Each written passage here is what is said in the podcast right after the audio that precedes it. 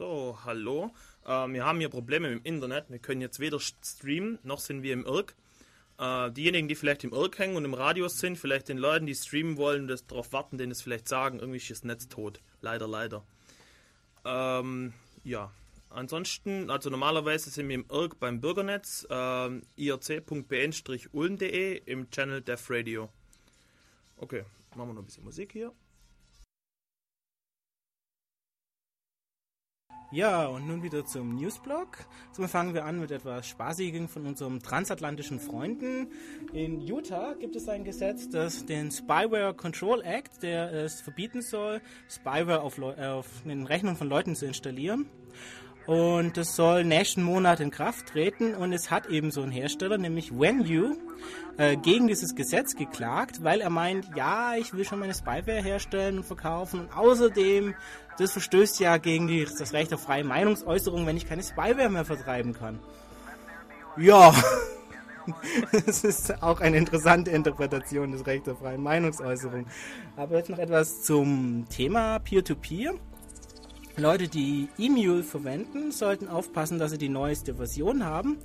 Denn in der Software bis Emule 0.42d ist ein Exploit vorhanden, also eine Schwachstelle im IRC und Webserver, also IRC Client und Webserver, warum man auch immer das in ein Peer-to-Peer-Tool einbauen muss. Naja, also auf jeden Fall ermöglicht es den fremden Angreifern eine Shell zu öffnen, beziehungsweise allgemeinen Code im Kontext vom Anwender auszuführen, wenn man Pech hat und Admin ist auf Windows-Rechnern, kann das nett werden. Also es gibt auch eine Version, eine, die Version .e hat dieses Problem inzwischen behoben. Was auch noch gibt, ähm, in der aktuellen CT, die am Montag rauskommt, soll ein größerer Bericht über Peer-to-Peer -Peer und die Probleme, die sich in rechtlicher Sicht damit ergeben, von einem Anwalt sein. Vielleicht, wenn man die CT ganz nett findet, kann man es mal anschauen. Ich denke, wir können wieder ein bisschen Musik machen. Machst du schon? Ja. Ist zu wenig? Ja, Mai? Ja, okay. Machen wir halt ein bisschen Mucke, oder? Ja. Ich bin für Musik. Dann legen wir mal los. Musik, Musik, Musik haben will. So, hallo, da sind wir wieder. So, jetzt geht's los mit unserem Thema hier, Peer-to-Peer-Netze. Stefan, möchte ich vielleicht mal... So, jetzt bist, du, jetzt bist du drauf. Sag mal was. Hi, hallo. Möchte ich vielleicht mal vorstellen? Ganz kurz, Name schon bekannt, Stefan. Ich bin an der Universität Ulm als Mitarbeiter und eins der Interessen- und Forschungsgebiete bei uns in der Abteilung sind eben Peer-to-Peer-Netze und daraus ist dann dieses Seminar im Chaos-Seminar, dieser Vortrag entstanden über Peer-to-Peer allgemein, Peer-to-Peer-Techniken. Ja, genau, da hast du uns was über Peer-to-Peer-Netze erzählt. Ähm, vielleicht erstmal, was man damit so macht, was ist denn das so? Ja, Peer-to-Peer-Netze von der Anwendung her sind wohl bekannt geworden. Wir haben es gerade eben gehört. E-Mule durch File-Sharing und vor allen Dingen ähm, Austausch von Dateien, wo manche Parteien und Leute nicht gerne sehen, dass man die wildfrei vertreibt, ohne dafür zu bezahlen. Was eine ganze Latte von Klagen der Musikindustrie und von der Filmindustrie nach sich gezogen hat. Der Streit geht gerade hin und her. Ähm, aber es gibt zum Glück für, die, für diese Peer-to-Peer-Technik auch noch andere Anwendungen. Also man kann zum Beispiel diese, diese Idee von ähm, Nutzer zu Nutzer direkt ohne einen zentralen Server ähm, Dienste anzubieten, kann man auch für andere Sachen nutzen, zum Beispiel BitTorrent, das habt ihr vielleicht auf der Webseite gesehen. Seit geraumer Zeit gibt es die ähm, Sendungen, die Downloads über BitTorrent. BitTorrent ist ein, ähm, ein, Tool zur Lastverteilung. Eine andere Sache, eine andere recht bekannte Anwendung ist, ist, ist Jabber, ein Chat-Tool. Da organisieren sich die, die Server in einem dynamischen Verbund. Aber es gibt auch ähm, richtig professionelle Anwendungen, zum Beispiel Groove als Beispiel mal zu nennen. Das ist eine Groupware-Anwendung für Kalender, Notizen und so weiter. Und das ist schon schön, wenn ich mit anderen Leuten Termine ausmachen kann, wenn ich geschäftlich unterwegs bin. Mein Gegenüber hat auch einen Groove-Client drauf und wir können direkt, die können direkt miteinander reden, ohne dass man jetzt dafür einen dedizierten Server für die Groupware aufsetzen muss. Was es gerade ganz aktuell gibt, sind Experimente, zum Beispiel, dass man Webradio über Peer-to-Peer -Peer macht oder äh, ähm, Chat- oder Internettelefonie auch mit Peer-to-Peer-Netzen organisiert. Ähm, vielleicht mal eine Definition, Definitionsversuch, was Peer-to-Peer -Peer eigentlich bedeutet, weil irgendwie auf der einen Seite gibt es so File-Sharing-Zeugs, das ist ja ganz böse, haben wir gehört, aber es gibt ja auch, wie du gesagt hast, andere Anwendungsgebiete. Also gibt es irgendwie eine Definition, die sagt, das ist ein Peer-to-Peer-Netz und das nicht oder so? Ja, also ich denke mal allgemein mal, ist die Tech es ist eine Technik, sie ist nicht gut oder und auch nicht böse, es kommt immer darauf an, wofür man sie verwendet. Hm, was die ganzen Peer-to-Peer-Anwendungen gemeinsam haben, das ist, dass, es, dass sie sich selber organisieren. Es gibt keine echte zentrale Serverkomponente. Und also am Anfang, die, als, die, als die Anfänge waren, der Peer-to-Peer-Hype so aufkam, das ist wohl eng verbunden mit Napster, also einem Dienst zum Musikaustauschen. Das war aber, das kann man also bestenfalls als Semi-Peer-to-Peer-Netz bezeichnen. Das war ein zentraler Server, ähm, der die ähm, Indizes ge geführt hat, wer welche Musiktitel anbietet. Und der Datenaustausch, also der eigentliche Austausch von den MP3-Dateien, der erfolgte dann peer-to-peer, -peer, also von den einzelnen Nutzern zueinander. Da hören wir dann aber nachher noch ein bisschen Näheres über Napster. Ja, und das hat sich dann weiterentwickelt. Der nächste Schritt, also man nennt es dann so die, erst, die Peer echten Peer-to-Peer-Netze der ersten Generation, die waren dann vollkommen dezentral. Beispiel ist Nutella dafür. Also vollkommen dezentral heißt, die haben keinen Server, also es gibt keinen zentralen Punkt, den man, das war dann damals eben die Idee, den, den irgendwelche Anwälte dicht machen können. Daraus ist es erwachsen, aber da hat man dann recht schnell festgestellt, dass es das von der Performance her Schwierigkeiten gibt. Und man hat vielleicht auch Probleme, ähm, überhaupt ins Netz reinzukommen, wenn es keine zentrale Anlaufstelle gibt. Ja, ganz genau. Das war Schwierigkeit, da hat man sich diverse Krücken einfallen lassen das, hat dann, das ging dann weiter, dass man wieder ein, ein, Stück weit zurückgegangen ist und hat dann diese Second Generation Peer-to-Peer-Netze gebastelt. Da haben dann einzelne Nodes, also einzelne Knoten, haben dann besonder, besondere Funktionen bekommen. Die haben zum Beispiel Indizes gehalten oder die waren über irgendwelche Webseiten publiziert als als bestimmte Einstiegspunkte. Dann hat man das dadurch in den Griff bekommen. Das Praktische vielleicht immer noch, dass dahinter keine einzelne Firma steht, die man belangen kann, sondern irgendwelche User halt, die jetzt ihren Rechner als Node zur Verfügung stellen. Ganz genau. Die sagen, ich habe genügend Bandbreite, ich habe eine Flatrate oder es macht mir gerade nichts, wenn das draufläuft, wenn da, wenn da viel Traffic aufläuft und können dadurch einfach ihren, ihren, ihren Client in, in so einen Supernode-Modus schalten. Das bieten manche an. Aber die Entwicklung hat an der Stelle auch nicht aufgehört. Inzwischen gibt es, also man bezeichnet das als Third Generation, ähm, sogenannte Overlay-Netzwerke. Das ist ganz witzig. Jigsaw ist da ein Beispiel dafür von Sun. Ähm, das ist sozusagen ein Netz im Netz, also über das über den Internet, über die normale Internetkommunikation wird eine weitere Schicht eingezogen, ähm, die sich eben peer-to-peer -peer organisiert und diese Frameworks, die sorgen eben nur für den Kommunikationsunterbau. Und darauf ähm, dann aufgesetzt ähm, gibt es APIs, da kann man dann spezielle Anwendungen, also je nach Interessen und Anwendungsgebiet bauen. Der Vorteil an dem Ganzen ist dann natürlich, man hat eine gemeinsame äh, Kommunikationsschicht für die ganzen verschiedenen Anwendungen und so ein Peer-to-Peer-Netz von der Funktionalität steht und fällt halt damit, wie viele Benutzer das ganze Ding hat. Ähm, Peer-to-Peer-Netze, seit wann, seit wann gibt es die so? Du bist ein bisschen älter wie ich, vielleicht weißt du da mehr. also, oh, danke. Äh, ich kenne es halt erst ab Napster. War das so der Anfang, oder? Also Napster war der Punkt, wo es so richtig bekannt geworden ist. Und nachdem das Ganze hochgehypt wurde und sich jetzt auch ähm, Forscher dafür interessieren, es werden Artikel und Bücher über das Ganze geschrieben, hat man sich die Geschichte des Internets angeguckt und hat festgestellt, ja eigentlich könnte man eigentlich eine ganze Menge alter Dienste ja auch als jetzt rückblickend als Peer-to-Peer -Peer bezeichnen. Zum Beispiel, manche Leute bezeichnen DNS als so eine Art Peer-to-Peer-Netz. Ich persönlich teile die Meinung nicht ganz, weil es doch strikt hierarchisch organisiert ist und es gibt die Root Nodes und so. Hm. IRC könnte man jetzt schon eher sagen, da gibt es ja auch den direkten Dateiaustausch und die Server organisieren sich zu einem, zu einem Stück weit ja auch selbst. Usenet könnte man auch dazu zählen. Aber so der das erste Mal, wo das Wort so ähm, gangbar wurde, Peer-to-Peer, -Peer, ähm, das war etwa 96, als ICQ rauskam und Mirabilis da Werbung gemacht hat mit Peer-to-Peer-Chat. Wir vermitteln ähm, eure, wir wissen, wer, wer eure Buddies online ist, wer eure Freunde gerade verfügbar ist. Und wenn ihr dann chattet, dann geht es eben Peer-to-Peer -Peer zwischen den beiden Clients direkt, ohne Umweg über unseren Server. Und das von dir erwähnte Napster, das kam dann im Herbst 99. Und das ist sehr schnell sehr populär geworden und man konnte unheimlich viele verschiedene Musiksachen ähm, runterziehen war von vielen deswegen beliebt, weil da auch wirklich seltene Musikstücke drauf waren, die man in, in Läden einfach gar nicht mehr bekommt. Aber fast genauso schnell äh, ging, dann die, ging dann die Klagewelle los. Und das war dann so die Geburtsstunde von Knutella. Da werden wir nachher auch noch ein bisschen Näheres drüber hören. Das war der erste äh, Dienst, der richtig dezentral war. Danach kam dann etwa 2001 Kazaa und eDonkey und jetzt die aktuellen Entwicklungen sind Experimente mit diesem vorhin erwähnten Jigstar. Okay. Ähm, dann machen wir jetzt ein bisschen Musik und nachher erzählt uns der Stefan was über Napster, ein bisschen genauere Details. Okay, viel Spaß. Oh, hallo, das sind wir wieder. Ähm, ja, genau. Stefan erzählt uns jetzt was über Napster. Gieselbert, willst du mal ausquetschen? Ja, wie sieht das mit der Geschichte von Napster aus? Also, man hat das entwickelt und Ja, wie, okay. wenn überhaupt. nachdem wir es ja gerade von der, von, von der Historie hatten, okay. Ähm, Napster, das hat ähm, begonnen, das Ganze im Herbst 1999. Und wie ich vorhin schon gesagt habe, das ist sehr schnell sehr populär geworden. Das war eben der erste Dienst seiner Art. Und ähm, also viele Leute haben das dann sozusagen als das kollektive Musikarchiv des Netzes genannt, weil es eben sehr viele Sachen gab, ähm, dort zu holen gab, die man gar nicht mehr bekommen hat oder nur sehr schwer bekommen hat an Aufnahmen.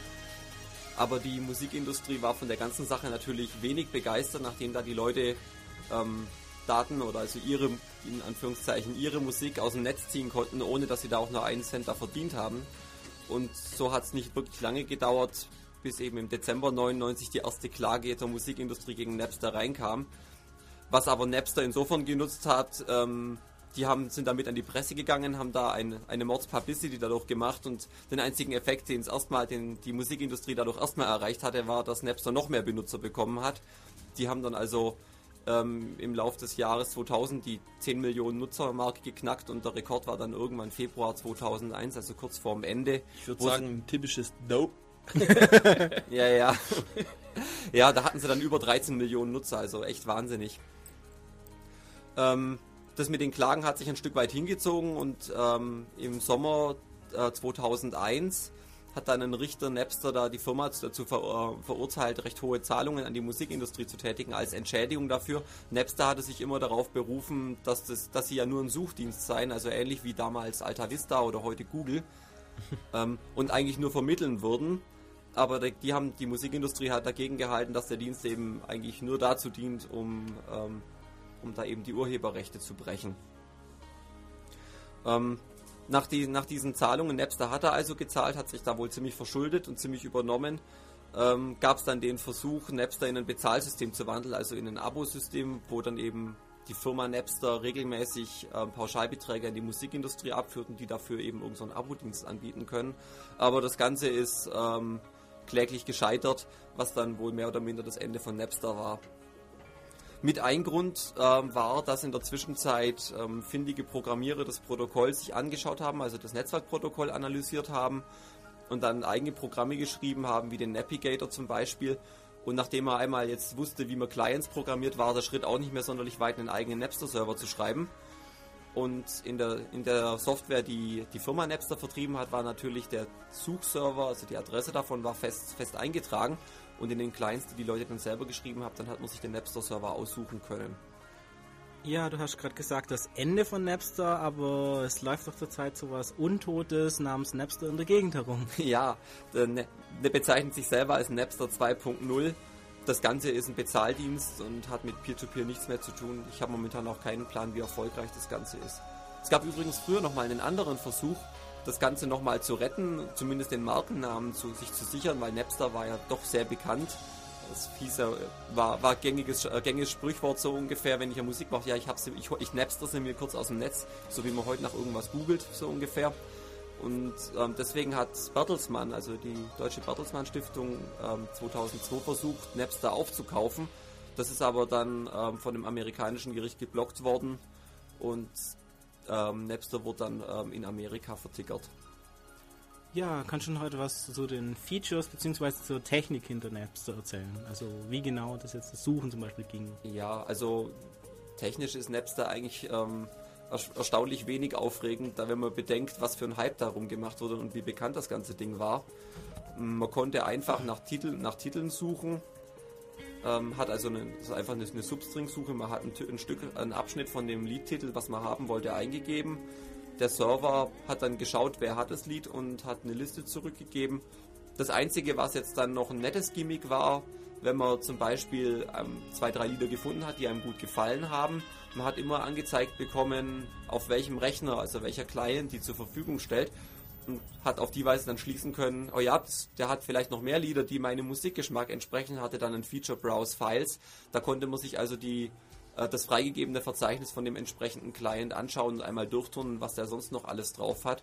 Hat dann eben die Infos bekommen, die Titel, dann mit welcher Bitrate das Ganze äh, ver-MP3 wurde und wie lang das Lied war. Und obendrein haben sie noch als, als Goodie obendrauf noch so ein Chat-Feature angeboten. Von der Technik her, wie, wie schon, schon gesagt, ist eigentlich ein Semi-Peer-to-Peer-Netz. Mm, man hat einen zentralen Server gehabt, den Napster-Server. Der hat, wenn ein Client sich dorthin verbunden hat, von dem die Liste der MP3-Dateien, die der Client anbietet, in einen großen Index aufgenommen. Und wenn jetzt halt andere Suchanfragen gestellt waren, hat, der, hat dieser Server eben den kompletten Überblick gehabt, welcher Client äh, bietet welches Lied an, hat eben diese Suchanfragen zentral beantworten können. Als das Ganze dann technisch ein bisschen eng wurde, haben sie dann, haben sie dann erst eben auf, auf der Serverfarm erweitert. Ja, ich denke, wir machen wieder ein bisschen Musik. Okay, dann wollen wir mal. Hoffentlich klappt es diesmal besser. Hey. so, das sind wir wieder. Okay, ähm, wollen wir was über Nutella erzählen? Also das Gute an, dem, an der Jagd der Musikindustrie, kann man sagen, ist halt, dass die Technologie halt immer weiter ähm, fortschreitet, was Peer-to-Peer-Netze betrifft, weil man das eben muss. Wir haben vorher gehört, Napster war was Zentrales, jetzt kommt Nutella und macht das Ganze dezentral. Ja, das ist ganz witzig. Normalerweise wird ja immer wird häufig zuerst geforscht und danach findet man da irgendwelche, irgendwelche Bedürfnisse, wo man die Technik einsetzen kann oder umgekehrt. Und in dem Fall ist es tatsächlich so, dass sich ähm, die Interessen der Benutzer und das, was ähm, an, an, Forschungsarbeit noch dahinter steckt, ähm, sich ta tatsächlich Hand in Hand geht. Ähm, Nutella ist dann, eine ist dann eine Entwicklung gewesen, nachdem er gesehen hat, es gibt einen, zentral einen zentralen Napster-Server, der ist juristisch, die Firma ist juristisch angreifbar, den kann man zumachen. Und genau und ähnlich ist es, war es dann mit den kleinen ähm, selber programmierten Napster-Servern von, von OpenNap. Da galt natürlich dasselbe, es war einfach ein zentraler Dienst und daraus war die Idee geboren, dass man ja eigentlich was machen könnte, was komplett dezentral ist. Also das erste, was man jetzt auch tatsächlich komplett rein als die reine Peer-to-Peer-Lehre bezeichnen könnte. Und wie ist jetzt Nutella entstanden? Nutella ist ähm, ein Hobbyprojekt gewesen von ein paar Mitarbeitern von der Firma Nullsoft. Die haben sich wohl mal ein paar Tage Urlaub genommen und haben ähm, im Haruk-Verfahren, also laut eigenen Aussagen innerhalb von zwei Wochen, den ersten Nutella-Client zusammengehackt und haben das dann auf der Nullsoft Firmen Homepage ähm, dort eingestellt, das, das Exe-File, also das Binary, als es fertig war. Das Ganze ist bekannt geworden durch eine Mitteilung bei Slashdot und der Slashdot-Effekt hat auch hier gnadenlos zugeschlagen. Tausende Downloads innerhalb eines Tages. Ähm, dadurch, dass, es, dass so viele Leute mit einmal drüber geredet haben, ist es auch AOL bekannt geworden. AOL ist die Firma, die zum einen jede Menge Musikrechte vertritt, zum anderen auch die Firma, die Inhaber von Nullsoft ist und die waren da gar nicht äh, begeistert drüber, die waren not amused und haben das Ding dann innerhalb von einem Tag wieder von der, von der Webseite runtergenommen aber da war es einfach schon zu spät. Haben sich aber nur die Binaries verteilt. Die hatten nur die Binaries. Keine Sourcen. Ganz genau. Das war, das war ein Binary-Only-Vertrieb, was die gemacht haben. Aber die Leute, die das gezogen haben, die waren von der Idee begeistert und haben angefangen, sich eben das ähm, Netzprotokoll anzuschauen, haben sich mit dem Sniffer angeschaut, was da an Paketen übers Netz geht und haben angefangen, das Protokoll reverse zu engineeren. Und ähm, die haben sich in einem IRC-Chat, haben die sich darüber unterhalten. Und da kam irgendwann mal ein, ein Chatter mit dazu, den die nicht kannten und der ist mit einem Mal mit ähm, recht interessanten ähm, Informationen rausgerückt über das Protokoll. Und so ist dann der erste freie Client entstanden. Wer das wohl war? Ja, wer das wohl war. Es wird gemutmaßt, dass das einer von den Programmierern von Nullsoft war, der sich da eben der auf die Weise ähm, anonym die ein paar wichtige Infos noch gezielt gestreut hat, weil den wird vermutlich ganz schön angekäst haben. Sein, sein Lieblingskind hat eine gute Idee gehabt und dann bekommt es innerhalb weniger Tage einen Holzhammer von oben und muss wieder vom Netz. Naja, anonym im Irk. Räusper, Räusper. Ja, gut, kommt darauf an, von wo er sich eingewählt hat oder wer weiß, wie er sich ans Irknetz angemeldet hat. Okay, und ähm, jetzt die Leute, die haben das halt reverse engineert und dann kamen quasi Open Source Nutella Client raus, oder? Ganz genau richtig. Es gab dann die ersten Versionen, die eben bei, bei, ähm, bei auf irgendwelchen äh, frei zugänglichen Servern eingestellt waren, wie zum Beispiel SourceForge. Und wie gesagt, das Schöne an der ganzen Sache war jetzt, dass es keinen zentralen Server mehr gab, sondern jeder war gleichermaßen Server und Client, hat also den Dienst ähm, am Netz, an dem Peer-to-Peer-Netz teilzunehmen, nach außen angebaut und gleichzeitig selber genutzt. Daraus geprägt äh, wurde das Kunstwort Servant, also als Mischung aus Server und Client. Schwierig war dann natürlich, ähm, wie kommt man in so ein vollkommen verteiltes Netz, wie kommt man da erstmal rein, man muss ja erstmal wissen, ähm, einen Knoten muss man erkennen, um erstmal in die ganze Sache reinzukommen. Und anfänglich ging es auch übers IRC, also einen Channel Gnutella. Oder man hat auf einer, oder ein paar Leute haben auf einer Webseite immer wieder IPs eingetragen, wo man, ähm, wo eben eine Gnutella-Node dahinter, dahinter stand. Gab es vielleicht auch sowas wie DynDNS-Einträge oder sowas? Also DynDNS-Einträge wären mir jetzt, das wüsste ich jetzt auf Anhieb nicht. Das wäre auch praktisch gewesen. Könnte man natürlich auch nutzen. Aber was sie gemacht haben, die haben das Ganze automatisiert, weil ähm, klar, jeder Client hat ja ähm, eine Liste von, von, von benachbarten Knoten gehabt, also wer gerade mit ihm verbunden ist. Und die haben die Clients so aufgebaut, dass die auf einer dynamischen Webseite eben ihre Hostliste angezeigt haben. Und auf die Weise hat man sehr schnell einen Einstieg gefunden. Mhm. Eine andere Sache, die man auch machen die auch dann gemacht wurde von den Clients, die haben die, ähm, die Liste der Hosts, mit denen sie verbunden waren, also die IP-Adressen, haben sie auf Platte gespeichert, wenn der Client beendet wurde.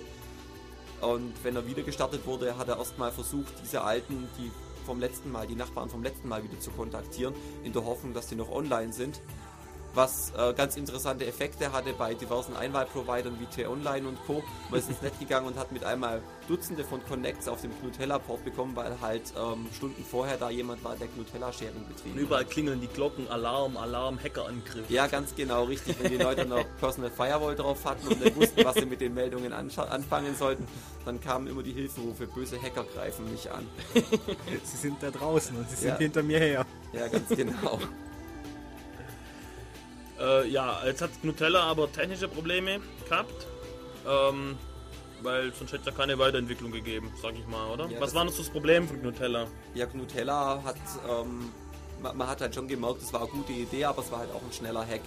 Das Ganze hat mehrere Schwierigkeiten gehabt. Zum einen mal war die Suche, natürlich hat man die, die Suche nicht hundertprozentig gehabt. Bei einem zentralen Server wie bei Napster hat man den fragen können, der hat einen Überblick über den gesamten Datenbestand gehabt und hat dementsprechend eine genaue Suchanfrage beantworten können. Bei Knutella ging das jetzt nicht mehr so. Ähm, da muss man sich jetzt halt mal anschauen, wie das ganze Netz funktioniert hat.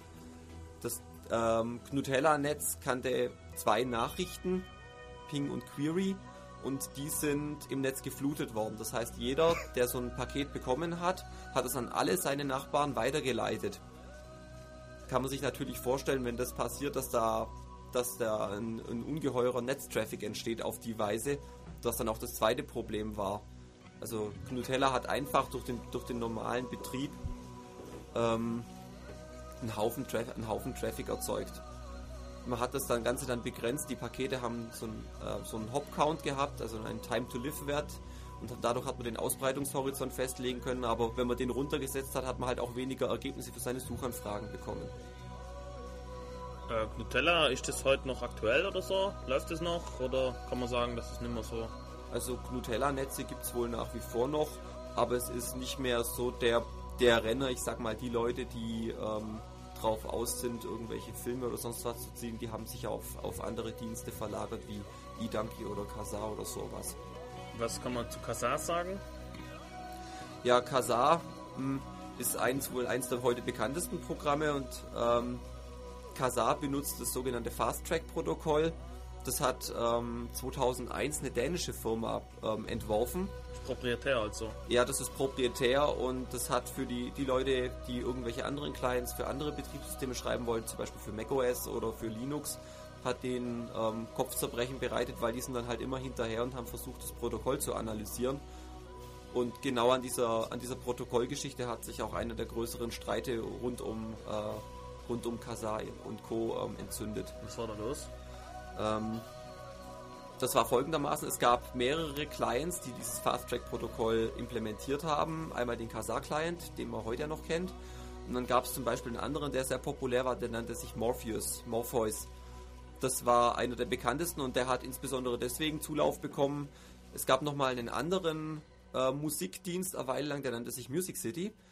Der ist ähm, auch totgeklagt worden und die haben, die hatten also auch versucht, ein, ähm, wenn ich mich richtig entsinne, einen Abo-Dienst aufzuziehen. Jedenfalls, die hatten Stammkundschaft und die haben ihre gesamte Stammkundschaft an Morpheus, an Morpheus weiterempfohlen. Man soll doch bitte schön das in Zukunft benutzen und ähm, dadurch hat Morpheus einen, einen riesen Benutzerzulauf bekommen und damit eben dieses ganze Fast-Track-Netz. Und im Anfang, im, im ähm, Frühjahr 2002, hat sich Morpheus, die Firma, die dahinter stand, geweigert, äh, die Lizenzgebühren an Fast-Track zu zahlen für das Protokoll. Ähm, möglicherweise hat Fast-Track da ähm, horrende Summen gefordert oder was auch immer da genau los war. Das entzieht sich jetzt meiner Kenntnis. Auf alle Fälle hat ähm, Fast-Track dann damit reagiert, dass sie eben das Protokoll gewechselt haben. Sie haben also das Protokoll inkompatibel zum bisherigen Morpheus-Client gemacht und da Morpheus ja nicht mehr gezahlt hat, haben sie keinen Zugriff mehr drauf bekommen. Mhm. Und mit dem Reverse Engineering war es dann auch schwieriger, weil Fast Track hat eine Verschlüsselung eingebaut, damit man eben also einfach als, als Hemmschwelle das Protokoll nicht einfach anschauen kann und gucken kann, wie das funktioniert. Was kann man technisch sagen zu Kazaa? Was ist da interessant besonders? Gibt es da was? Ja, also es ist entfernt verwandt mit dem Nutella-Protokoll, was man eben durch das Reverse Engineering rausgefunden hat. Ähm, es ist ähnlich, hat aber einige Knoten, die besondere Rollen haben, die sogenannten Supernodes. Clients, also der Kazaa Media Desktop, den man jetzt aus dem Netz bekommt, der ähm, verbindet sich nur mit diesen, mit diesen Supernodes. Und der, die Supernodes haben dann eben ist ähnlich wie bei Napster einen Index der Dateien, was die Benutzer anbieten. Die Supernodes kommunizieren aber untereinander miteinander. Das ist, ähm, hat dann den Vorteil eben, dass man auch auf äh, Suchindizes von anderen Supernodes zugreifen kann und zum anderen eben, wenn man wenn eine aus irgendwelchen Gründen abgeschaltet werden muss, das Netz lebt noch weiter, weil die anderen Supernodes noch am, noch am Netz bleiben. Kann man sagen, dass die Supernodes für sich ein dezentrales Peer-to-Peer-Netz gebildet haben und vom, vom daran hängen dann die Clients dran jeweils? Ja, vermutlich. Ist ein bisschen schwer zu sagen, weil das ähm, Supernode-Protokoll da sind nur ziemlich wenige Informationen darüber verfügbar, weil okay. das hat ähm, Fast Track wohl gehütet. Aber vermutlich so oder so ähnlich wird es ausgesehen haben. Es gab da also auch keine, keine zentrale Stelle. Das heißt, ein bisschen so eine Mischung aus dem klassischen, also komplett dezentralen und komplett zentralen. So Ganz genau, richtig. Eben Vorteile also, aus beidem zusammen. Ja, richtig. Was wir eben am Anfang gehört haben, so als äh, Peer-to-Peer-Netz der zweiten Generation, das hat den Namen auch geprägt, dieses, dieses Vorgehen. Okay. Kazaa selber hat sich ähm, viele Freunde gemacht, weil es ein paar neue Features hatte, was Napster vorher nicht hatte. Eine der spaßigsten Sachen war der Download von mehreren Quellen. Also wenn mehrere Leute dieselbe Datei hatten, dann hat man von, äh, von denen gleichzeitig äh, verschiedene Blöcke von der Datei runterladen können. Dadurch war es für den, der das die Datei gezogen hat, natürlich schneller. Das war ein Grund, warum das dann nicht nur mehr für MP3s benutzt wurde, sondern auch für größere Dateien wie, wie zum Beispiel Filme eben. Interessant, vor allem wenn Leute wie jetzt Leute, die DSL haben, mehr Down wie Upload haben. Ganz dann genau, richtig. Ja. Da wird das, wird das Ganze dann mit einmal sehr interessant. Ähm, das Ganze ist aber von Kazaa technisch nicht unbedingt toll gelöst worden. Die haben ein, ähm, um zu erkennen, ob die Datei identisch ist, haben die eine, einen Hashwert davon gebildet. Und das Hash-Verfahren, was sie genommen haben, das war eben keins der, der bekannten, der, der bewährten, sondern die haben ihr eigenes Verfahren entwickelt, das mhm. nannte sich UU-Hash. Und dummerweise war das nicht kollisionsresistent. Bedeutet, man kann gezielt Dateien erzeugen, die auf, nicht, auf einen bestimmten gewünschten Hashwert abgebildet also werden. Manche Leute lernen es nie. Hey. Ja, ganz genau. Mit dem Erfolg, ähm, dass die Musikindustrie das Netz angefangen hat zu sabotieren, indem sie für populäre Downloads defekte Dateien ins Netz eingestellt hat, die eben genau auf diesen Hashwert abgebildet wurden. Und als augloser Benutzer hat man natürlich geguckt, dass man von möglichst vielen Quellen gleichzeitig runterzieht und hat damit halt Teile seiner Datei zerschossen, indem er da Müll von einer, genau richtig Müll gezogen hat. Noch ein anderer Punkt, womit sich Kazaa keine Freunde gemacht hat, ist, ähm, wie Kazaa Geld verdient. Das haben sie am Anfang, sind sie erst damit gar nicht rausgerückt. Das kam dann erst peu à peu raus, warum es da einen, einen freien Desktop gibt und einen, den man bezahlen kann. Ähm, der kostenlose Kazaa-Download, der installiert jede Menge Spyware und Werbeeinblendungen auf seinem Rechner. Also irgendwelche Programme laufen dann im Hintergrund, die das Benutzerverhalten beobachten, welche Webseiten man anschaut und liefern diese Informationen an den Server zurück. Und das die kann man prima verkaufen. Und das sind, sind natürlich Daten, die sich prima verkaufen lassen. Ja, was ist so zu Kazaa, oder? Im Großen und Ganzen. Ähm, wenn ja. man heutzutage umguckt, es gibt noch ähm, etwas, was die Leute so benutzen, eDonkey oder ML-Donkey oder so. Ja. Was ist das? eDonkey funktioniert vom Prinzip her ähnlich wie Kazaa, also auch dieses ähm, Prinzip mit den Supernodes. Da ist das Protokoll ähm, weiter bekannt. Es ist offensichtlich auch ähm, resistenter gegen, gegen diese, diese Hash-Angriffe. Ähm, technisch verhält sich es ähnlich wie, wie die Kazaa-Geschichte. Das Einzige, was jetzt neu ist an eDonkey, also eDonkey 2000 und an eMule, die versuchen seit geraumer Zeit ein zweites Netz parallel dazu aufzuziehen. Die starten gerade den Anlauf, wieder was komplett Dezentrales zu machen. Der Benutzer merkt davon gar nichts, das läuft unter derselben Oberfläche. Ähm, dieses zweite parallele Netz, das nennt sich Overnet ähm, und ähm, arbeitet vollkommen dezentral mit, mit was, was seit circa zwei oder drei Jahren im Forschungsbereich auf großes Interesse gestoßen ist. Das nennt sich verteilte Hash-Tabellen, Distributed, Distributed Hash-Tables.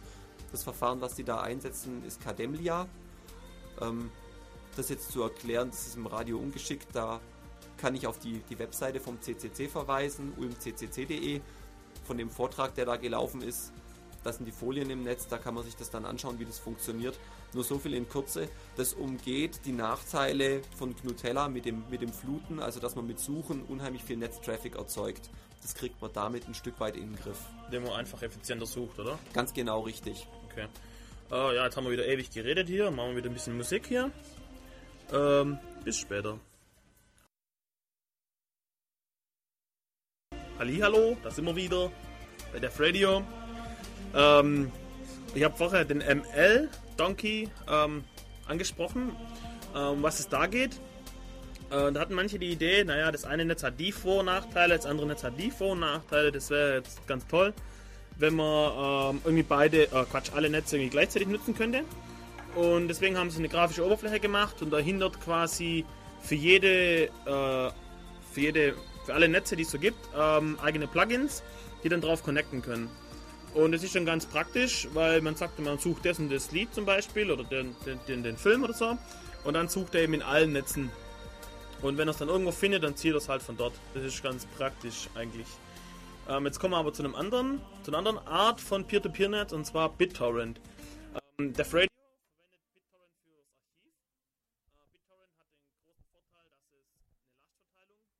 indem es ähm, Fairness erzwingt. Das bedeutet, ähm, jeder, der quasi ziehen will, muss auch uploaden. Stefan, willst du irgendwie ja, richtig. Also BitTorrent ist gebastelt worden, um ein Load Balancing zu erreichen, um gerade eben den vorhin erwähnten Slashdot-Effekt ein bisschen abzuschwächen. Und ich finde BitTorrent insofern ein schönes Beispiel, weil es jetzt mal eben nicht das übliche, ähm, ich suche eine Datei, die möglicherweise nicht legal aus dem Netz gezogen wird und hole sie mir dann. Dass es eben mal ein anderes Beispiel ist, dass man auch andere Sachen mit Peer-to-Peer -Peer machen kann und im BitTorrent hat inzwischen im Netz doch eine recht weite Verbreitung gefunden. Ähm, ja, die Idee hinter der ganzen Sache ist, ähm, BitTorrent verwendet äh, einen sogenannten Tracker, also ähm, auch wieder einen, also einen, einen Server, der die, in dem Fall die Zügel in der Hand hält über alle von allen Leuten, die eine Datei downloaden wollen. Und dieser Tracker ähm, zwingt die Leute dazu, fair zu sein. Das heißt, ähm, man muss gehen, wer, wer, was downloaden möchte, die Datei downloaden möchte, der muss bitte schön die Datei die, oder die Teile, die er davon schon hat, auch wieder uploaden. Also die Idee, wenn man das Paper, die das der Mensch dazu geschrieben hat, liest, nennt sich Pareto effizientes Gleichgewicht.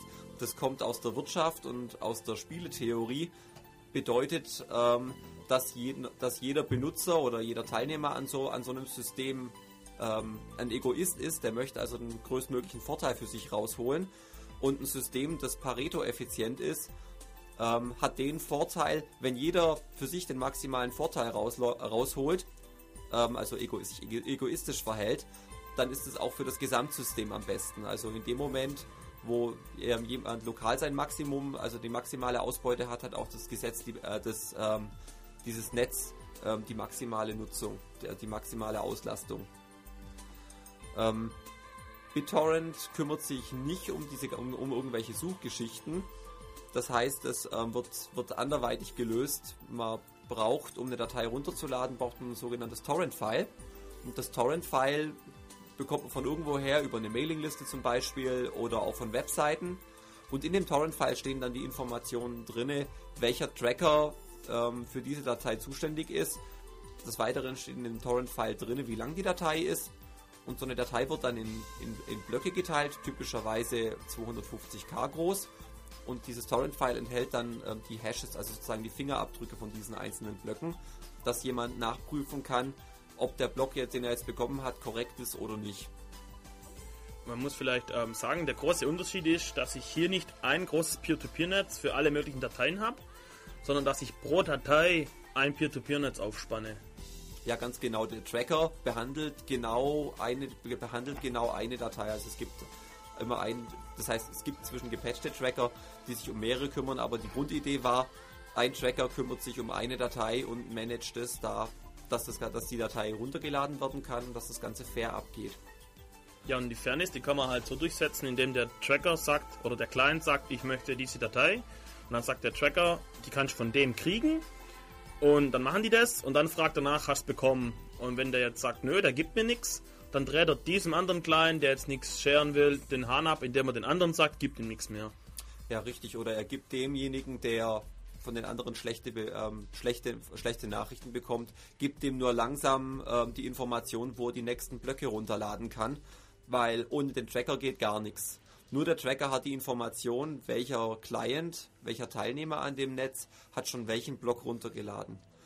Und, der, der, und obendrein, der Tracker bestimmt, welchen Block ein Client als nächstes bekommt. Das hat den Hintergrund, dass der Tracker auf die Weise versucht, die äh, möglichst lange, zumindest eine verteilte Kopie von der Datei im Netz zu behalten.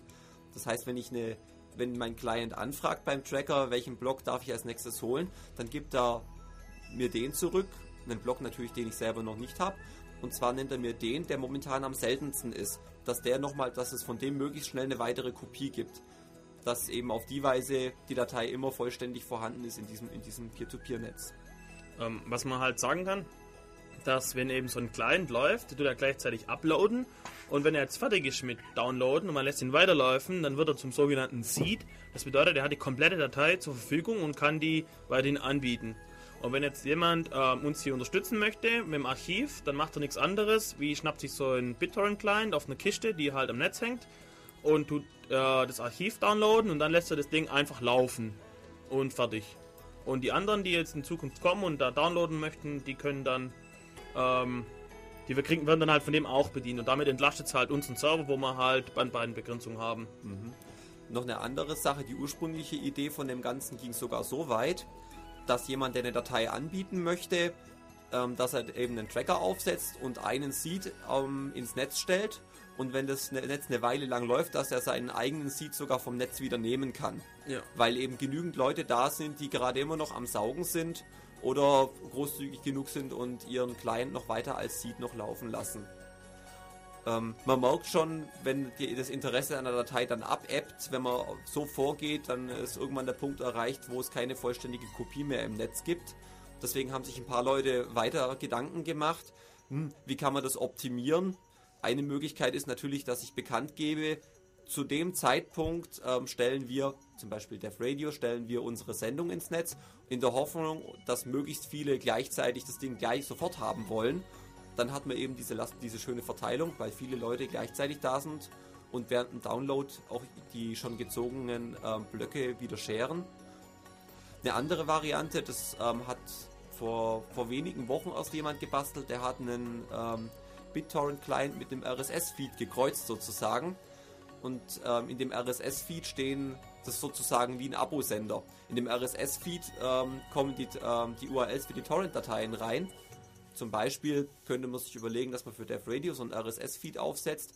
Alle Leute, die Dev Radio immer auf ihrer Platte haben wollen, lassen diesen Client laufen, der den RSS, den RSS-Feed regelmäßig durchschaut. Und in dem Moment, wo da was Neues ist, fangen die alle gleichzeitig an zu ziehen auf die Weise hat man eben auch wieder diese, dieses, dieses, dieses gleichzeitige. Vielleicht schon erklären, was RSS ist. Also, wenn man zum Beispiel heiße News oder sowas äh, lesen möchte und nicht immer auf der Webseite da rumlesen möchte, sondern in dem Moment, wo das News erscheint, gleich darüber informiert werden möchte, dann kann man so einen RSS-Client haben.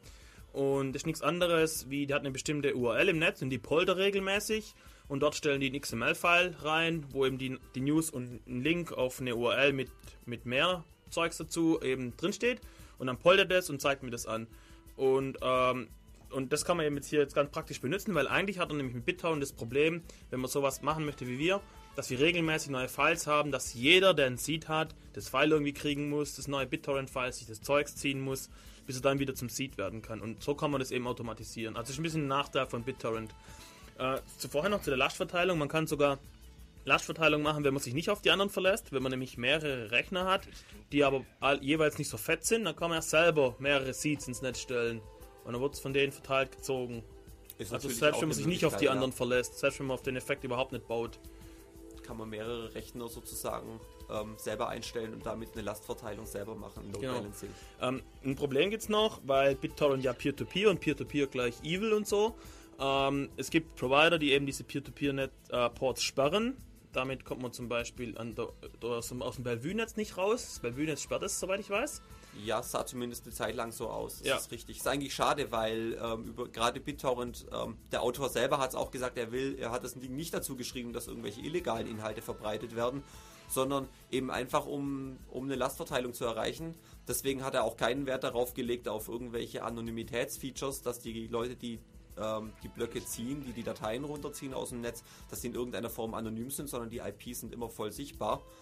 Ähm, hatte aber zum Beispiel den Effekt, dass es schwierig war, von aus dem Bellevue-Netz raus zum Beispiel die Jubiläumsausgabe von, von der CT zu ziehen. Die hatten das, ähm, die hatten ein PDF von ihrer ersten Ausgabe ins Netz gestellt und haben das auch über BitTorrent gemacht, um damit ihr Server eben nicht sofort in die Knie geht, ganz in die Knie geht. Das war nicht möglich, das über BitTorrent dann über das Bellevue-Netz zu ziehen. Eigentlich schade, dass hier eine, eigentlich eine, eine schöne Idee an der, an der allgemeinen Peer-to-Peer-Paranoia kaputt gemacht wird. Ähm, aber man kann dazu sagen, halt, wie immer zeigt sich, dass soziale Probleme nicht durch technische Mittel gelöst werden können. Man kann einfach auf andere Ports ausweichen und schwupps, läuft das Ganze wieder. Zumindest in Also- gewissem Rahmen, ja. Ja. Okay, ähm, haben wir wieder ziemlich lang geredet jetzt. Machen wir wieder ein bisschen Musik hier. Äh, schieb, schieb und bis nachher und tschüss. So, Dele, sind wir wieder. Ähm, jetzt kommen wir weg von dem File-Sharing-Zeugs. Wir haben am Anfang ja schon gesagt, Peer-to-Peer ist mehr als nur Dateien auszutauschen. Und zwar kommen wir jetzt zu Kommunikationsdiensten. Giselbert, leg mal los. Ja, Kommunikationsdienste. Einer der ältesten Kommunikationsdienste im Netz, also der sich auch wirklich mit Mehr-User-Kommunikation beschäftigt hat, war ja IRC, Internet Relay Chat.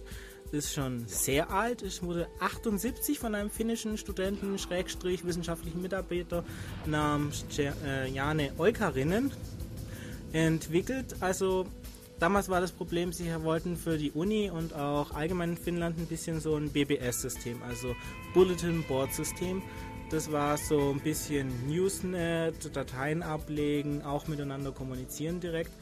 Und sie waren halt nicht wirklich damit glücklich. Es gab schon verschiedene ähm, Multi-User äh, also Multi-User Talk und auch Bitney Relay Chat. Aber mit denen waren sie irgendwie nicht glücklich. Sie wollten ihr eigenes System und er hat eben Internet Relay Chat entwickelt. Das hat sich zuerst in Finnland ausgebreitet und nachdem Finnland dann auch endlich eine Kommunikation mit anderen Ländern hingekriegt hat, hat sich das auch etwas weiterentwickelt. Zuerst war es lustigerweise am einfachsten mit den USA zu kommunizieren, weil die sind ja am nächsten von Finnland aus gesehen, eindeutig.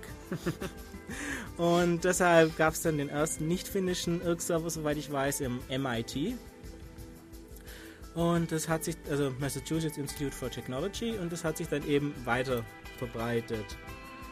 IRC ist auch heute noch immer noch relativ beliebt, obwohl es einige Probleme hat. Die Probleme basieren eigentlich auf der Struktur von IRC. Also IRC hat zuerst einmal mehrere Server, es können auch nur einer sein, aber dann schon langweilig. Und die sind in einer Baumstruktur verbunden. Das heißt insbesondere, dass jeder Server nur exakt eine einzige Route zu irgendeinem anderen Server haben kann. Wenn sich irgendwie feststellt, dass es eine zweite Route gibt, dann wird eben eine von den beiden gekappt, normalerweise die jüngste. Das Problem ist, es gibt eben Nachrichten, die sich über den ganzen Server verbreiten müssen. Also, okay, was in unserem System gibt, gibt es ja Server, User und Channels. Und diese Informationen über die User und die Channels vor allem müssen sich eben über das ganze Netz verbreiten. Das heißt, jeder Server weiß über jeden einzelnen Channel, wie er heißt, welches Topic er hat, welche Modes gesetzt sind, welche User drin sind und für jeden einzelnen User eben die Information, wer eigentlich wirklich ist und die Informationen, die er eben über sich sonst so preisgegeben hat und natürlich auch in welchen Channels er überall drin ist und welche Modes für diesen User gesetzt sind. Wenn das einige, viele User sind, dann wird es eben viel, einiges an Traffic. Und wenn man so ein beliebtes Irrnetz hat, ah genau, dann ist es eben so, dass da ein Haufen von sozusagen Hintergrundrauschen über das ganze Netz immer verteilt werden muss, ohne dass jetzt wirklich irgendwas an Chatten passiert, weil ständig ändern Leute ihren Nick, connecten, fliegen raus, gehen in den Channel rein und fliegen auch wieder aus einem Channel raus oder werden rausgekickt.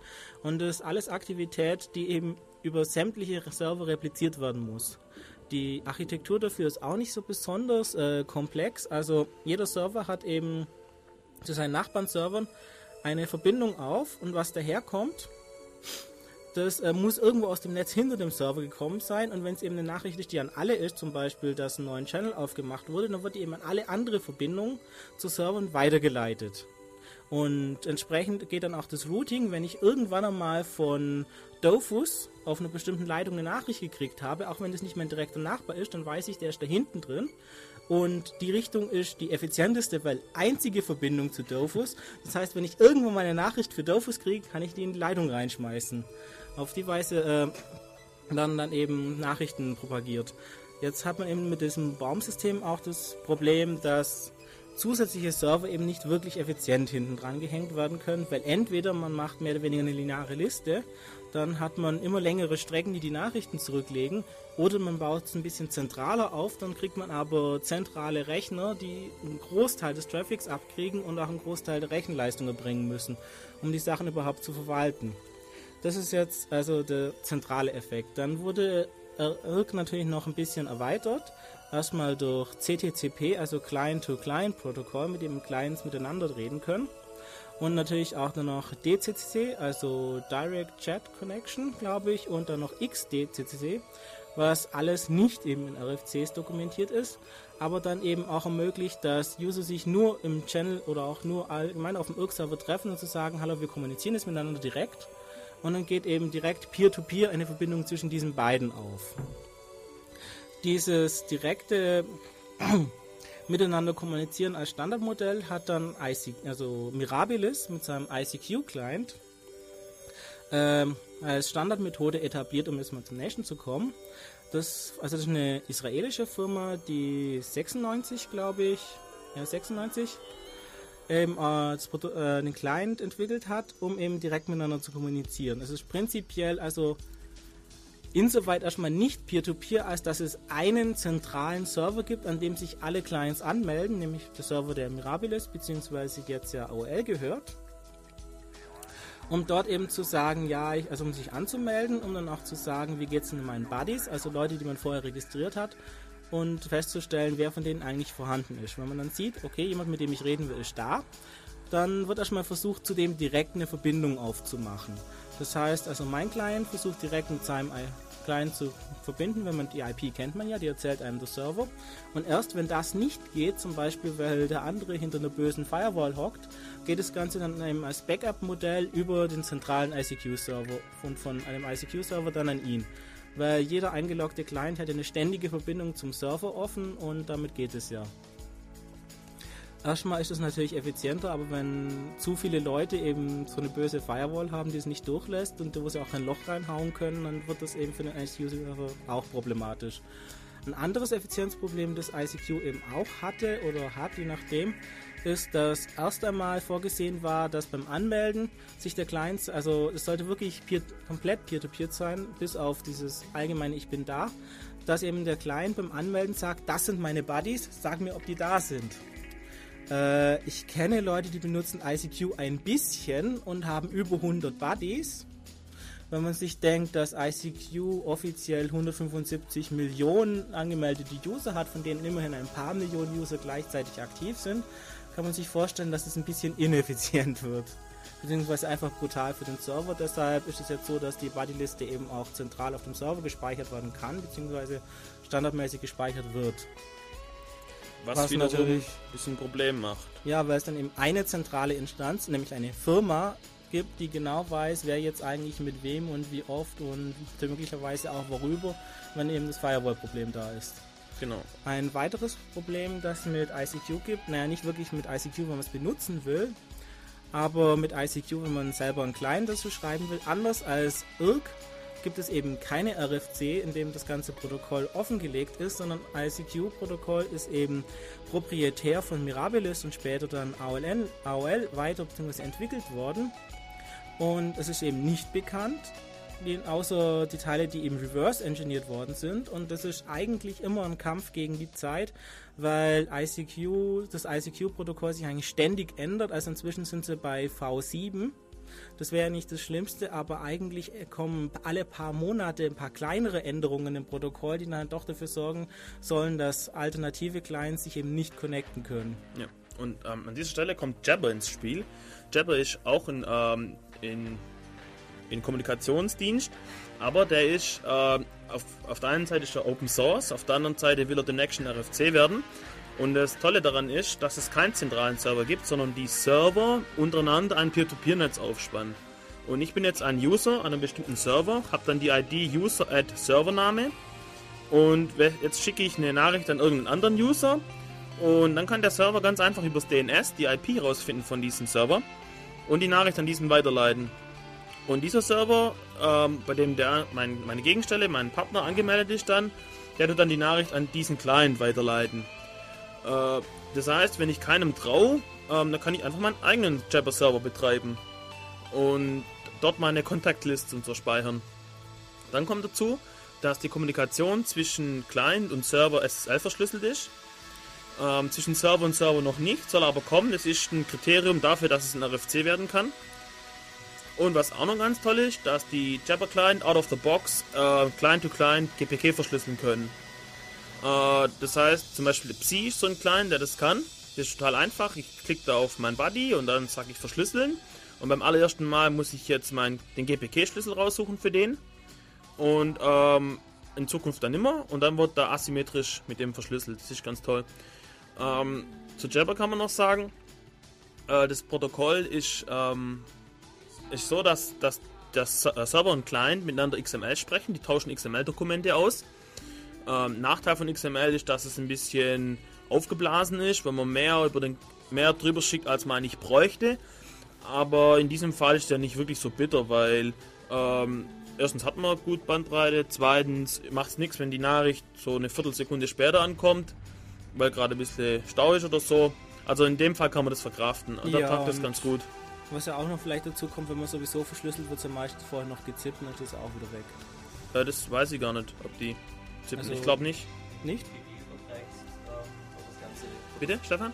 Weil wenn du GPG benutzt zur Übertragung, wird vorher komprimiert standardmäßig. Ah, okay. Das Schöne an XML ist natürlich, dass man das Proto- Protokoll jetzt auch, äh, problemlos erweitern kann, oder? Ja, und was auch ganz schön ist, man kann das ganz einfach lesen, indem man mitsnifft, was so abgeht und dann sehen, was der Client macht und so und das verstehen und auch von Hand so Zusatzfeatures reinmachen kann und so. Zum Debugging natürlich sehr angenehm. Ja, richtig. Und ähm, was wir noch sagen, äh, also das Kriterium für viele ist, "Hör, ich habe aber so viele Freunde im ICQ, jetzt will ich keinen Jabber nehmen. Macht gar nichts, ähm, weil es gibt, ähm, es gibt äh, eben so Gateways auf Servern. Also ein Server kann, Gateway, kann eigentlich mehrere Dienste anbieten, unter anderem so Gateways. Und wenn ich jetzt an meinen, an meinen Freund schreiben will und der hat die UEN 12345, dann heißt eben der, das ist seine Jab-ID 12345 at icqgateway.blub Server und so weiter. Und dann geht die Nachricht an das Gateway und, die, und ähm, der Server ist für mich im ICQ-Netz als Client drin. Und damit funktioniert es wieder wunderprächtig. Ähm, ja, und es gibt noch weitere Dienste.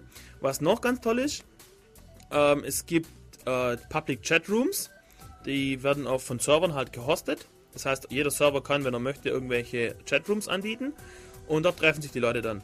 Und das Tolle ist, dass man auf den Chatrooms komplett anonymisiert ist, weil seine ID innerhalb des Chatrooms ist dann eben Chatroom at Server und dann kommt Slash und dann kommt mein Nick. Und äh, dieses Slash und hinten noch was dran nennt sich allgemein Ressource. Das wird auch verwendet, wenn man mehrere Clients anmeldet. Dann heißt der eine Ressource Notebook, der andere heißt Ressource äh, Hochleistungscomputer, keine Ahnung. Und dann bin ich mehrmals im Netz und das geht also ohne Probleme. Ähm, um zurückzukommen auf, zu dem Chat, ich bin also komplett anonymisiert, nur der Server weiß, wer ich wirklich bin, weil der routet dann die Nachricht für mich an meine richtige Jabber-ID weiter und kommt, damit kommt sie bei meinem Client an. Und das heißt, wenn ich dem Server vertraue, bin ich anonym dann im Chatraum unterwegs. Wirklich anonym. Und das ist ganz toll, eigentlich. Ähm, ja, Jabber ist also so richtig prima so. Das man, kann, man, kann man empfehlen. Bei Jabber.org ist Dokumentation dazu, massenweise. Und auch äh, Server, wo man sich eine Jabber-ID holen kann. Ist echt alles kein Problem. Okay, äh, machen ein bisschen Musik hier. Und dann reden wir was über anonymisierte Dienste. Ähm, eben die Sache wie, ich werde gejagt, Hilfe, Hilfe von der Musikindustrie oder vom Geheimdienst. Ich möchte aber mein Zeugs trotzdem ins Netz stellen. Wie mache ich das? Und das geht's nachher gleich. Da sind wir wieder zum letzten Teil. Äh, jetzt geht es um Anonymisierungsdienste oder Möglichkeiten, anonym sich in Peer-to-Peer-Netzen zu bewegen. Stefan? Ja, ähm, da gibt es also diverse Möglichkeiten.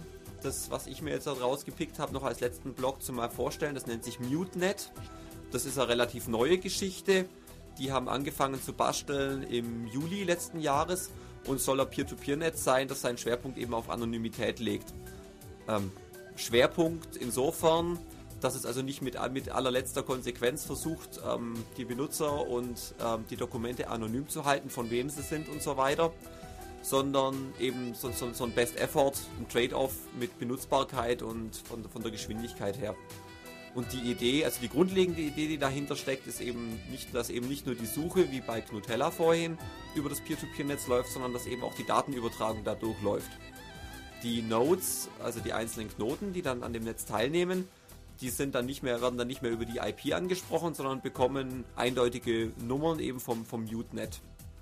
Und damit das Ganze eben abhörsicher ist, das war die Idee hinter dem Ganzen, ähm, verschlüsseln zwei benachbarte Knoten das Ganze immer mit, ähm, mit einem recht starken Verschlüsselungsverfahren. Die Schwierigkeit, was wir ja vorhin gehört haben, schon bei Knutella, war ja, dass das mit dem Routing, dass es mit dem Fluten Probleme gibt. Die machen jetzt eine Verfeinerung, was die jetzt betreiben, ist eine Verfeinerung von dem Verfahren. Das nennt sich Ant Routing, also Ameisenrouten. Wer im Wald schon mal gesehen hat, einen Ameisenhaufen und sich gewundert hat, wie die Ameisen da in irgendeiner Form sich zurechtfinden, wie sich da Ameisenstraßen bilden und warum, das schaut ja alles ganz recht verrückt aus. Der Trick dahinter ist aber relativ einfach. Die benutzen, äh, die benutzen Duftspuren. Eine Ameise, die durch die Gegend krabbelt, hinterlässt eine Duftspur. Der Duft verblasst nach einer Weile. Sollte eine Ameise was zu futtern finden, dreht sie sich einfach um und läuft der Nase nach wieder zurück zu ihrem Bau. Und diese Idee, die da eben dahinter steckt, haben, da haben sich die Leute vom MuteNet daran ähm, inspirieren lassen und haben das ähnlich gebaut. Wenn jemand, wenn jetzt eine Nachricht, äh, wenn eine Nachricht eingeht bei einem Knoten, merkt er sich von welchem, von welcher Absender-ID das kam und über welchen Knoten er das Ganze bekommen hat. Und wenn, wenn er irgendwann mal wieder eine Nachricht bekommt, die an diesen Knoten adressiert ist, dann weiß er ja, okay, ich habe vorhin von, von diesem Nachbarn habe ich eine Nachricht bekommen, die stammte von dem Absender, dann schicke ich es darüber zurück. Wenn er mehrere bekommt, der merkt sich, also über mehrere Kanäle äh, die Information bekommt, ähm, von hier hinten steckt, ähm, steckt diese und jene ID, also der hat was abgeschickt, dann wählt er einen äh, zufällig davon aus, eben gewichtet nach der Häufigkeit. Also wenn er zehnmal von Nachbar A für eine bestimmte Knotennummer was bekommen hat und nur einmal von Nachbar B, dann wird er mit hoher Wahrscheinlichkeit eine Nachricht an diesen Knoten über Nachbar A schicken. Das ist so mal die grundsätzliche Idee. Wenn man natürlich nicht weiß, äh, wenn man keine Information hat, in welche Richtung ein bestimmter Knoten liegt, dann bleibt auch Mute nichts anderes übrig, als das Ganze dann wieder zu fluten. Er schickt also die Nachricht an alle anderen Nachbarn weiter. Das wäre mal. Um überhaupt mal eine Spur aufzubauen. Ja, richtig, um eine Spur aufzubauen. Ja. Wenn dann Pakete mehrfach hin und her laufen, ähm, das Ding muss natürlich, wie gesagt, wenn geflutet wird, eine Erkennung haben, wenn ein Paket doppelt ankommt. Jedes Paket bekommt deswegen eine eindeutige Nummer. Und ähm, wenn ein Paket mit derselben Nummer nochmal kommt, dann wird es verworfen. Der muss sich das also merken. Und dadurch eben mit der, die, mit der Idee, Nachricht kommt, äh, kommt als erstes an, muss wohl der schnellste und dementsprechend vermutlich auch der kürzeste Weg gewesen sein. Dadurch bilden sich da auch da hier ähm, optimale Routen raus. Okay, ähm, inwiefern hat das Routing was mit Anonymisierung zu tun? Eigentlich nicht so, oder? Das könnte man auch in, in nicht anonymisierte Netze verwenden, das Routing, oder? Das könnte man auch woanders verwenden. Ähm, also die Idee, die jetzt, was die Anonymisierung dahinter steckt, ist einfach, einfach folgende. Da ähm, man reicht die, die Nachrichten von Knoten zu Knoten weiter. Man weiß immer, wenn man eine Nachricht bekommt, weiß man nicht genau, ähm, man weiß nur aus der die Richtung, wo sie gekommen ist, man weiß aber nicht die zugehörige IP-Adresse, weil die verschwinden ja. Mute benutzt, wie gesagt, seine eigenen, sein eigenes, sein eigenes Nummernsystem. Okay. Für die und ähm, damit niemand jetzt von außen Verbindungen abhören kann, um so rauszufinden, ähm, der hat jetzt eine Nachricht abgeschickt, die hat er vorher nirgendwoher bekommen, also ist er die und die Knotennummer und um so rauszukriegen, okay, der ähm, saugt gerade diese und jene Datei, um somit das, dieses Mithören zu vermeiden, werden die Nachrichten eben verschlüsselt. Man könnte das halt so knacken, indem man das gesamte Netz überwacht. Dann sieht man schon, welchen Wege die Pakete gehen. Ja, eine, eine sogenannte, sogenannte Timing Attack, also überprüfen, welche, welche nach, wann, wann schickt wer eine Nachricht ab und wie werden sie weitergeleitet. Also anhand der, der Zeitverzögerungen ähm, da Analyse zu betreiben. Das ist aber ein Mordsaufwand natürlich, weil da müsste ja jemand wirklich große Teile vom Internet überwachen und die Hoffnung ist, dass das eben nicht geht. Wenn man, also um das einen Schritt härter zu machen, gibt es dann äh, so Onion-Routing-Geschichten. Ja. Und ähm, das funktioniert so zum Beispiel, äh, ich habe eine, hab ein Mixnet, so nennt sich das, das ist eine, eine Anzahl von Computern, die haben alle in ähm, Public Key äh, Paar und dann wähle ich mir eine Route durch das Netz aus und ich mache es so, dass ich reinschreibe, an wen das geht und äh, das dann mit dem Empfängerschlüssel verschlüssel. Und an dieses Teil hänge ich dann die IP oder die Identifikationsnummer oder was auch immer von dem letzten Routing-Server äh, und verschlüssel das dann mit seinem Schlüssel. Und an diesen Datenteil hänge ich dann die IP von dem vorletzten und so weiter, bis ich ganz am Ende in riesigen Packen verschlüsselt habe und den an den ersten Server im Mixnet schicke. Und der macht jetzt nichts anderes, wie das äh, zu entschlüsseln und dann an den nächsten weiter zu schicken. Der macht also immer eine Schicht auf, wie, genau. der, wie wenn man eine Zwiebel schält, eine Schale nach der anderen Deswegen runter. nennt sich das ja auch Onion Routing. Ähm, ja, genau. Was und, man zum, zum ja? Mute vielleicht noch ergänzen sollte, ähm, das Ganze ist, die ganze, sie sagen selber, ähm, dass sie die, die äh, Privatsphäre nicht garantieren. Sie, sie versuchen sie nur weitestgehend zu schützen. Das Netz lässt also bei, bei, harten, wenn man, bei hartnäckigen Leuten, also lässt das ganze Ding noch, noch Lücken offen. Aber so für den Hausgebrauch ist es möglicherweise nicht ganz schlecht. Das wird sich zeigen. Okay, wir sind am Ende angelangt. Danke Stefan für dein Kommen hier. Ja, äh, jetzt hört ihr Alternative Crash. Und ähm, ja, wir sind in zwei Wochen wieder da. Dann mit äh, Psycho. Wie heißt das Dingens? Psychoakustische Komprimierung, also speziell bei MP3. Ja, genau. Also was man äh, ausnutzen kann, wie der Mensch hört und eben dementsprechend, wie man dann am besten komprimiert, dass man möglichst klein wird, aber trotzdem die Qualität der Musik noch hat. Okay, das war's von uns. Auf Wiedersehen.